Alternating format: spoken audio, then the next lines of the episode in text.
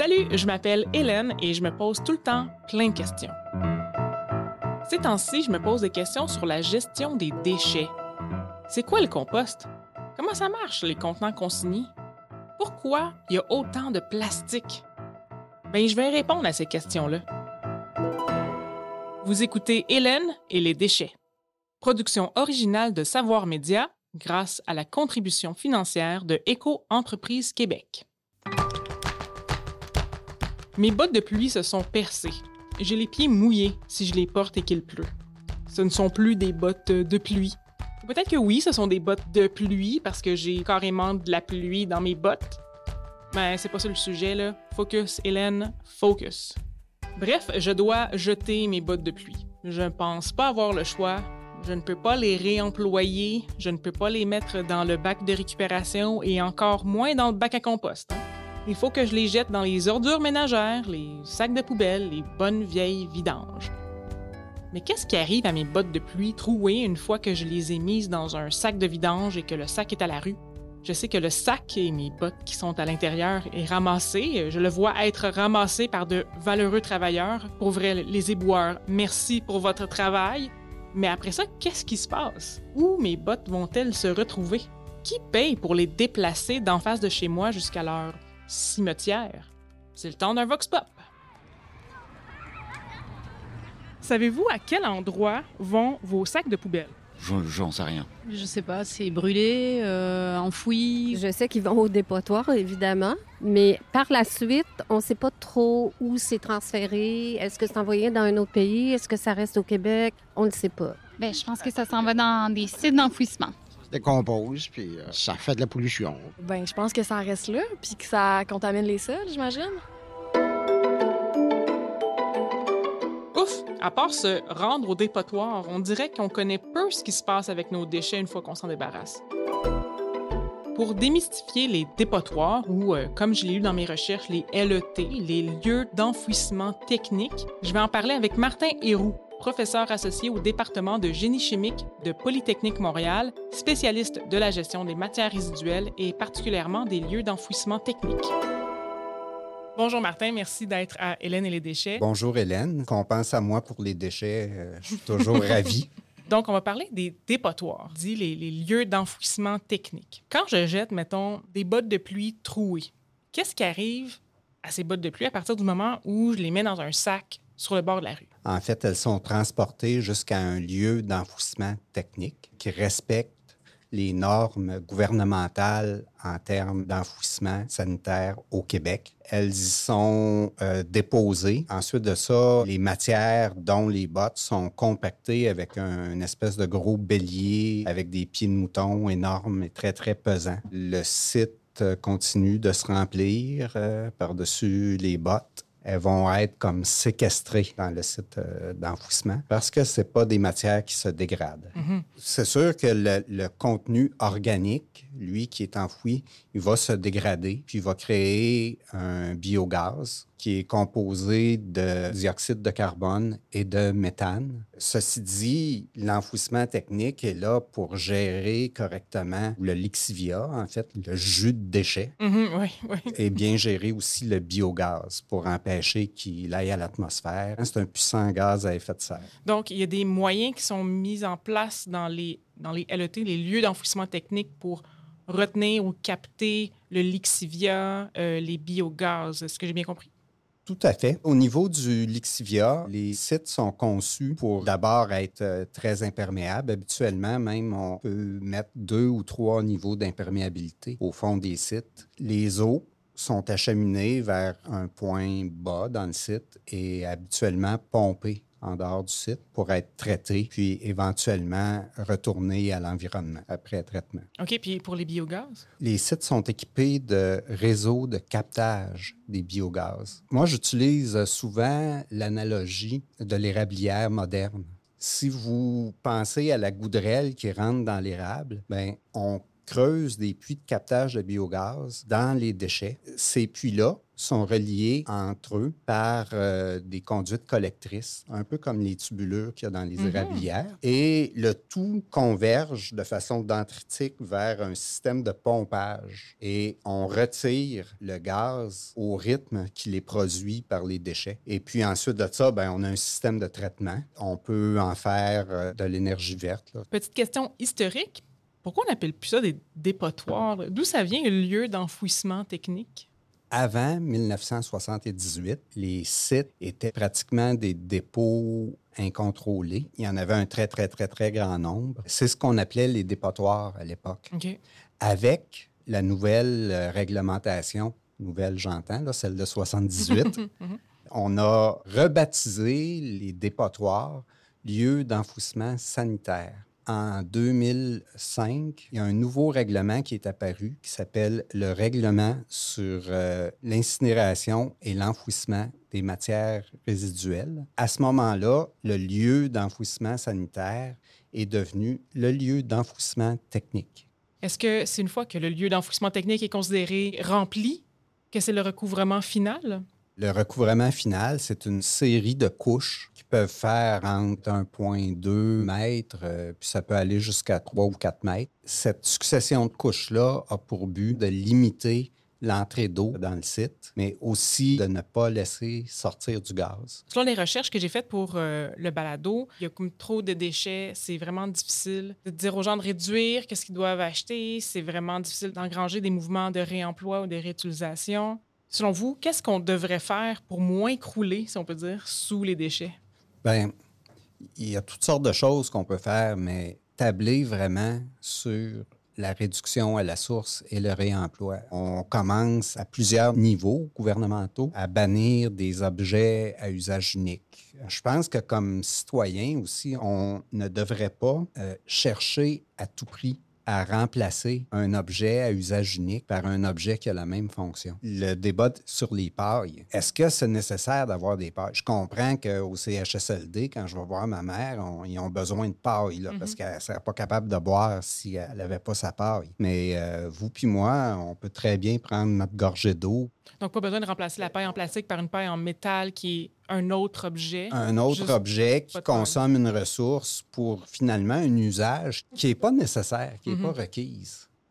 Aujourd'hui, les systèmes de gestion de matières résiduelles ont évolué, puis vraiment dans le bon sens. On a des collectes de matières organiques. Mais là, les gens veulent avoir un sac dans le bac parce que c'est pas le fun de nettoyer le bac. Mais pourquoi on devrait créer des sacs dont le seul usage est de jeter des matières Mhm. résiduelles? Mhm. Ça fait pas de sens là, à- dans ma tête. Euh, Merci beaucoup, euh, Martin Héroux. Ben, ça me fait plaisir. Sur papier, les lieux d'enfouissement technique, ça a l'air vraiment beau. Mais il y a quelque chose qui me dit que ce n'est probablement pas si propre que ça. La population québécoise augmente la quantité de déchets qu'elle produit, dont une bonne partie va à l'enfouissement. Mais l'espace de dépotoir reste limité.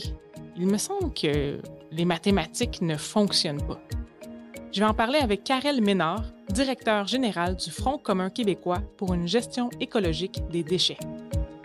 Bonjour Karel. Bonjour Hélène. C'est quoi l'état des lieux d'enfouissement technique? Ben, au Québec, l'état des lieux est mieux qu'il y a 30 ans, si on veut. La grande majorité des sites, ce sont des sites publics avec des petites quantités qui recueillent annuellement. Mais le problème, selon moi, c'est qu'il y a quatre ou cinq sites qui sont euh, des sites gérés par du privé à vocation commerciale et qui ont besoin de déchets, de matières résiduelles pour faire des profits. Ce qui fait en sorte que ces euh, quatre sites-là gèrent environ 75 de toutes nos poubelles Oh. sur les 34 qui existent. Et on appelle ça des méga-sites, du méga-enfouissement. Nous, on trouve que ça vient complètement débalancer ou nuire aux efforts que le gouvernement met de l'avant pour demander aux gens, aux entreprises de réduire à la source, de réutiliser ou de recycler les matières résiduelles. Donc, d'un côté, on, on nous dit de faire des efforts pour le recyclage et de notre côté, ben, on donne à ces compagnies-là des capacités d'élimination faramineuses. Donc, plus on a de quantité permise, autorisée, plus on peut se permettre de baisser les prix. C'est un peu une grande surface. Donc, euh, c'est le gros problème. C'est-à-dire, tant et aussi longtemps qu'on aura ces, ces sites-là en opération, on sera difficilement en mesure euh, d'atteindre des objectifs là, de mise en valeur des résidus. Donc, les déchets augmente, si je comprends bien. Est-ce qu'il est qu'il reste de la place, ma foi du bon Dieu? Il n'y a pas de crise d'élimination au Québec, là, selon moi. Au contraire, même, on, je ne veux pas dire qu'on a des surcapacités, mais ce qu'on peut voir, c'est au niveau des coûts d'élimination. Il y a des sites d'enfouissement qui baissent leur prix. Donc, ça veut dire qu'il y a encore Mm. du tonnage là, de disponible, que ça se voit dans certaines régions. Les prix sont quand même très, très bas. S'il y avait une rareté dans quoi que Mhm. ce soit, ben, les prix augmenteraient. Puis ce qu'on voit, c'est le contraire au Québec au niveau de l'élimination. Les lieux d'enfouissement technique produisent ce qu'on appelle du lixivia. Ça n'a pas l'air joyeux du tout. Comment c'est contenu ou euh, traité par les compagnies qui gèrent les lieux d'enfouissement technique? Oui, en fait, la gestion du Lixivia est euh, régie par un règlement qu'on appelle le règlement sur l'enfouissement et l'incinération des matières résiduelles. Le Mhm. fameux règlement qui a imposé justement les LET. Oui. Selon ce règlement-là, un gestionnaire de lieu d'enfouissement doit contenir dans son site les Lixivia, les pomper et les faire traiter. Soit il les fait traiter euh, in situ, là, sur les lieux mêmes, un pré-traitement, mais maintenant, la plupart des sites les envoient se faire traiter, et ça, c'est encore, euh, selon nous, encore problématique, dans des stations d'épuration municipales. Donc, il y a OK. un pré-traitement sur place. Les lieux d'enfouissement technique ont des bassins de traitement de lixivia. Beaucoup de sites rejettent aussi le lixivia Hmm. traité directement dans des cours d'eau, ce qu'on appelle dans le réseau hydrographique de surface, en fait, les ruisseaux, les rivières, dépendamment les, euh, des débits. C'est permis par le règlement? C'est permis par règlement, effectivement, si ça respecte ce qu'on appelle les objectifs environnementaux de rejet. Beaucoup de sites font ça, des gros sites même font ça. C'est peut-être pas la solution idéale. euh, je pense pas que ce soit non plus la solution idéale de les rejeter dans les euh, usines de traitement d'eau municipales parce qu'elles sont, elles pas été conçues pour traiter les lixivia. Il n'y a pas de bonne solution véritablement. Là, vraiment, la solution, c'est... On, on en revient toujours à ça, de produire moins de déchets, moins de produits toxiques, moins de plastique, la réduction à la source. On jette des affaires à la maison, mais on jette aussi des affaires au bureau ou dans d'autres lieux. Je crois que c'est plus nécessairement la ville qui s'occupe de ramasser les poubelles dans ces endroits-là? C'est quoi les conséquences de ça? Ben, les conséquences, c'est que promenez-vous dans un centre d'achat, vous allez avoir ce qu'on appelle des binômes ou des trinômes. Ça veut dire des poubelles, euh, on appelle ça même des poubelles intelligentes. Là. Je sais pas pourquoi. Premièrement, il n'y a aucun modèle standard, donc déjà, ça peut semer la confusion. Restez dans un centre d'achat jusqu'à à l'heure de la fermeture, voir les gens qui ramassent ces, ces fameuses poubelles intelligentes et voir qu'est-ce qu'elles font avec. Moi, j'ai j'ai fait l'exercice à plusieurs reprises et c'est tout est mis dans un même sac. Et même souvent dans les grandes villes, c'est exactement la même chose. Les, les binômes ou les poubelles intelligentes sont effectivement récupérées lorsqu'elles sont pleines, mais très souvent, et même je dirais quasiment la totalité du temps, elles sont mises dans un même sac. Parce que les matières sont archi contaminées. Et comme vous l'avez dit, c'est récupéré par du privé. Le privé, généralement, les entreprises privées qui ont des centres de tri, il existe quatre centres de tri privés au Québec là, qui gèrent uniquement ce qu'on appelle les matières qui proviennent des ICI, industrie, commerce Mhm, et institutions. Le privé, lui, ce qu'il veut, c'est de la matière qui vaut de l'argent, qui, qui est pure, sans contamination. Récemment, j'ai dû jeter des bottes de pluie parce qu'elles étaient devenues trouées, donc elles ne remplissaient plus leur fonction. T'sais, idéalement, qu'est-ce que j'aurais fait avec mes bottes de pluie trouées? Y a-t-il une solution? Ben, je- le, le- le linge, oui, il faut, idéalement, faut- si on est capable de le réparer, mais on a un Mm. petit peu abandonné ces, ces habitudes-là, parce que justement, on peut facilement acheter une botte de pluie encore de qualité relativement bonne, pas trop chère. Donc, on aurait tendance à jeter la botte de pluie. Il n'y a pas vraiment de, de- de- de lieu où on recycle. En fait, il n'y en a pas de lieu où on recycle ces, Mhm, ces matières-là. mhm, mhm. Vous avez parlé plutôt de la réduction à la source, ce qui est, euh, on revient toujours à ça, comme vous l'avez dit. Qu'est-ce qu'on devrait faire pour ne pas crouler ou moins crouler sous les déchets? Ben, c'est moins consommé. C'est c'est- c'est niaiseux, là, mais c'est c'est ça, c'est-à-dire, euh, et moins consommé, c'est pas seulement au niveau individuel, c'est aussi au niveau des industries, c'est au niveau de, de- de- de faire en sorte qu'un produit qu'on met sur le marché soit durable, Mhm. soit réparable, soit recyclable en, en dernier recours et surtout soit nécessaire. Mais c'est ça peut-être qu'il faut changer. Être prêt à payer plus cher pour un produit qui va durer plus longtemps. Mais c'est pas ce qu'on veut. Ce qu'on veut, comme société, c'est consommer tout de suite, maintenant, rapidement, et jeter pour reconsommer par la suite. Et c'est ça qu'il faut briser comme chaîne, là, si Mhm, on mhm, veut. mhm. J'ai lu que vous mettiez de l'avant la régionalisation de la gestion des déchets. Euh, Qu'est-ce que vous voulez dire par là? Ce serait quoi les avantages? Ce qu'apporterait la régionalisation, justement, c'est, premièrement, on paierait le vrai coût que ça coûte, c'est-à-dire les coûts d'élimination, euh, les coûts environnementaux, sociaux et même économiques seraient internalisés parce que les coûts auraient tendance à, à monter, mais on paierait Mhm. le vrai prix, ce qu'on ne fait pas actuellement. On va le payer plus tard, par exemple. Ça responsabiliserait les citoyens et les, les, les élus, les municipalités, les pouvoirs publics parce que lorsqu'on a un, un dépotoir dans sa région, ben, on va faire attention à ce qu'on va mettre dedans. On ne veut pas qu'il soit rempli le- trop rapidement parce qu'on ne veut pas non plus euh, l'agrandir indûment. Donc, ça va responsabiliser les gens à ce niveau-là et ça va faire en sorte que les mesures, vraiment les mesures de, de- de valorisation, de réduction, de réutilisation, recyclage qu'on met de l'avant, ça va avoir un impact concret sur le lieu d'enfouissement technique. Donc, nous, on travaille fort pour justement inciter la, la grande région de Montréal, la CMM, à commencez à penser à régionaliser l'élimination. C'est beau parler de recyclage, c'est beau parler de réutilisation, de réduction, les plastiques à usage unique, mais si on veut vraiment le boucler la boucle, il faut parler aussi d'élimination. J'espère que ça va changer. Il faut que ça change. De toute façon, on n'a pas le choix. On n'aura pas le choix. On n'aura pas le choix. Merci beaucoup, Karel. Merci. On dirait bien que Martin Héroux et Karel Ménard pensent un peu la même chose. Hein? Avant de déposer dans notre poubelle des objets qui vont se retrouver dans un lieu d'enfouissement pour des dizaines, voire des centaines d'années, hein, comme mes bottes de pluie, on devrait s'assurer de jeter des objets qui ne soient plus du tout réutilisables, recyclables, valorisables ou réparables. Mais je dois dire qu'au nombre de télé, de meubles, d'objets encore utiles, comme mes bottes de pluie que j'aurais pu réparer, bref, selon tout ce que je vois à chaque semaine dans les rues de Montréal, on est loin d'être rendu là. Là, je vous propose d'aller ailleurs. Admettons que c'est en vacances, disons à trois pistoles, que mes bottes de pluie se seraient percées. Je les aurais jetées dans une poubelle à trois pistoles, une ville du bas du fleuve de 3000 habitants. Admettons que le bris de mes bottes aurait eu lieu durant l'été, durant la haute saison touristique. Il y a plein de touristes, des centaines, peut-être même des milliers de gens sont de passage à chaque semaine et ils jettent plein d'affaires dans les poubelles, les bacs de récupération et les bacs de matière organique de Trois Pistoles. Comment la ville de Trois Pistoles s'organise pour disposer de tous ces nouveaux déchets qui apparaissent seulement quelques semaines par année? Bonne question, hein? C'est justement ces questions qui intéressent Juste Raja Hunson, professeur au département d'études urbaines et touristiques à l'Université du Québec à Montréal. Bonjour Juste. Bonjour. Vous vous intéressez à la gestion des déchets, mais avec un autre angle, l'angle territorial. Pourquoi vous vous intéressez à la gestion des déchets et avec cet angle-là en particulier? Oui, bah en fait, euh, j'ai deux raisons principales euh, qui m'ont amené à, travailler sur ces questions-là. La première est sans doute la même raison qui vous a amené à, faire cette émission-là. Euh, au Québec, on a beaucoup de problèmes en matière de gestion des déchets, donc c'est une question d'actualité. Et la deuxième raison, c'est que justement, c'est un, angle qui est souvent peu abordé. J'ai beaucoup de collègues qui travaillent, par exemple, sur les questions technologiques ou les recherches très technologiques. Et la question territoriale est souvent peu abordé. Pourtant, c'est un enjeu très central. Toutes les organisations ont une certaine euh, géographie. On produit des déchets dans certains endroits et pas ailleurs. On consomme dans certains endroits et pas ailleurs. On les entrepose. On les entrepose aussi à certains endroits et pas ailleurs. Les commerces sont situés ou regroupés dans des endroits très spécifiques dans la ville et pas ailleurs. Et donc, il y a quelque chose à faire euh, ou à réfléchir aussi sur la façon dont l'organisation de l'espace peut aider à en fait améliorer euh, la gestion des déchets et la production des déchets également. Il y a beaucoup de tourisme qui se fait euh, en dehors des, villes, des grandes villes touristiques. Hein. Durant la pandémie, on l'a vu, des régions comme la Gaspésie sont très investies par le tourisme. Qu'est-ce que ça crée au niveau de la gestion des matières résiduelles pour ces régions-là?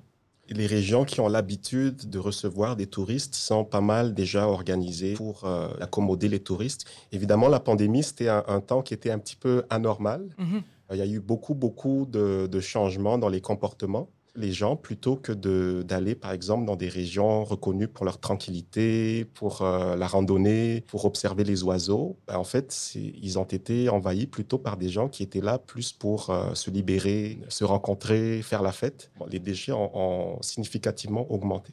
Évidemment, les municipalités n'étaient pas préparées, en fait, pas toutes n'étaient préparées à, à cette situation-là. Ce qu'on a fait, c'est de regarder dans le budget de la ville, où est-ce qu'on a des surplus et où est-ce qu'on a des besoins, et donc de faire euh, un exercice comptable. Donc, euh, prendre un, budget destiné au parc euh, et le mettre dans la gestion des déchets, par exemple. Par exemple. Et donc, c'est une mesure vraiment très court terme là, pour essayer de pallier à cette, cette réalité-là. Justement, les, les, municipalités où il y a beaucoup de tourisme sur une période très limitée, comment, comment ils s'arrangent pour la gestion de leurs déchets? Vous pouvez me me donner des, exemples précis.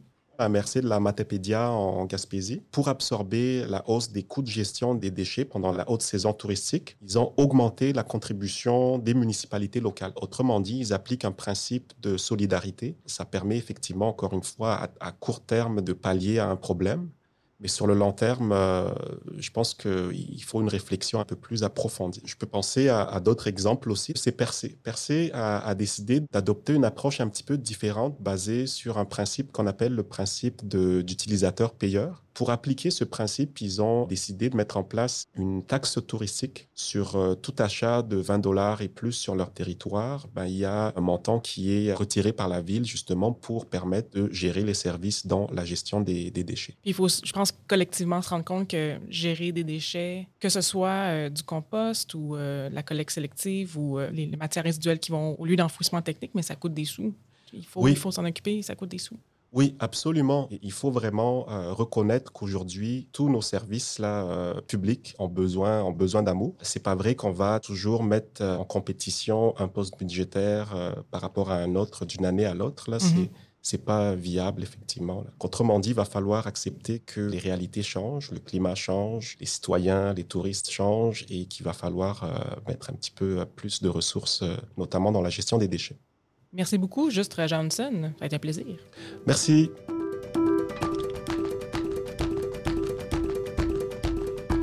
Les dépotoirs ou encore les lieux d'enfouissement technique. Ça ne semble pas être euh, des endroits très heureux. C'est sûr qu'il y aura toujours des déchets ultimes, des déchets avec lesquels on ne peut plus rien faire. On aura toujours besoin d'avoir des lieux pour disposer de ces déchets-là. En ce moment, on a des lois et des règlements qui disent que les lieux d'enfouissement technique sont sécuritaires et convenables pour l'environnement. Nos vidanges produisent du lixivia, peut-être un nouveau mot que vous avez appris aujourd'hui. D'accord, le lixivia est traité sur place et ne touche jamais nos sous-sols et nos nappes phréatiques. Nos vidanges, en se décomposant, produisent des gaz à effet de serre comme du méthane et du dioxyde de carbone. Pas de problème, on le capte et on le brûle et on le valorise. Mais quand on jette, on oublie. On dépose notre sac ou notre poubelle sur le bord du trottoir, c'est ramassé par un camion et ciao bye. Tant que c'est loin, ça va. Toutefois, si on voit des poubelles qui débordent dans notre quartier ou dans une destination touristique, attention, on capote. On le dit sur les réseaux sociaux, c'est inacceptable. Mais si je vous disais que c'est pas mal ça qui est en train d'arriver avec nos dépotoirs, ils sont à quelques années de déborder. Qu'est-ce qu'on fait? Est-ce qu'on va sur les réseaux sociaux pour s'indigner? Non, en fait, collectivement, on jette plus que jamais. Et pour y répondre, le gouvernement va probablement continuer à donner la permission d'agrandir au lieu d'enfouissement technique qui en font la demande. On se fait encourager à chaque jour, à chaque instant, d'acheter des nouvelles affaires qu'on va jeter un jour ou l'autre et qui remplacent d'anciennes affaires qu'on devra jeter aussi. Et pendant ce temps-là, c'est nos administrations municipales qui s'arrachent les cheveux pour jongler avec le budget ou, ce qui serait mieux, essayer de nous faire changer nos habitudes parce que, au bout du compte, ce sont nos municipalités qui payent pour les déchets, même ceux créés par les touristes qui sont là de passage. Comme je l'ai dit tout à l'heure, il faut un endroit pour disposer de nos derniers déchets, nos déchets ultimes. Mais avant d'être des déchets ultimes, il y a tellement de choses à faire, il y a tellement de possibilités. Le réemploi, jusqu'à temps que ce ne soit plus utilisable. La réduction dans la mesure du possible, le partage d'objets, la réparation, ce que j'ai pas fait avec mes bottes de pluie trouées, le recyclage, ce qui inclut le compostage ou la biométhanisation, et la valorisation du déchet ou de l'énergie qu'il peut contenir. Si on privilégie les autres avenues en premier, c'est sûr que les lieux d'enfouissement seront moins remplis moins rapidement et la réforme de la collecte sélective, pilotée par Éco-entreprise Québec, promet justement d'éloigner plusieurs objets ou matières des lieux d'enfouissement. J'espère que ce sera le cas.